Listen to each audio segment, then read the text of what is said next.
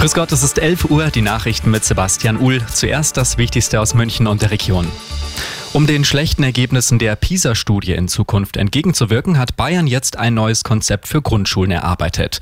In erster Linie sollen mehr Deutsch- und Mathestunden kommen und es gibt eine neue Voraussetzung zur Einschulung. Kultusministerin Anna Stolz im exklusiven Arabella München Interview.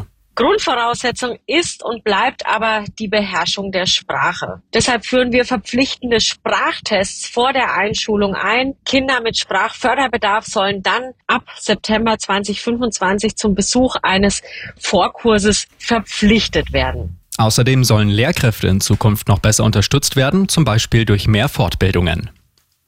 Die Fregatte Hessen hat bei ihrem Einsatz zum Schutz von Handelsschiffen im Roten Meer den ersten Angriff der Houthi-Miliz abgewehrt. Das Kriegsschiff bekämpfte zwei feindliche Drohnen. Es war der erste scharfe Waffeneinsatz der deutschen Marine bei der EU-Mission.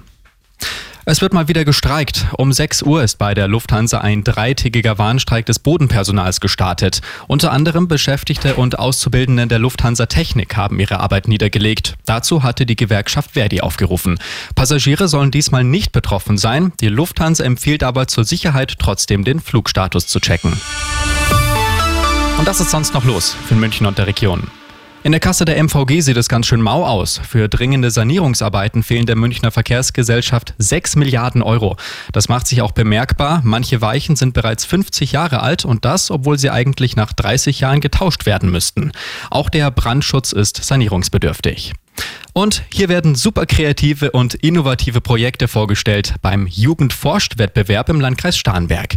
Schülerinnen und Schüler der Gymnasien in Starnberg, Gauting und Tutzing haben monatelang an ihren Ideen getüftelt. Heute und morgen sind die Ergebnisse in der Lechsporthalle in Schongau ausgestellt.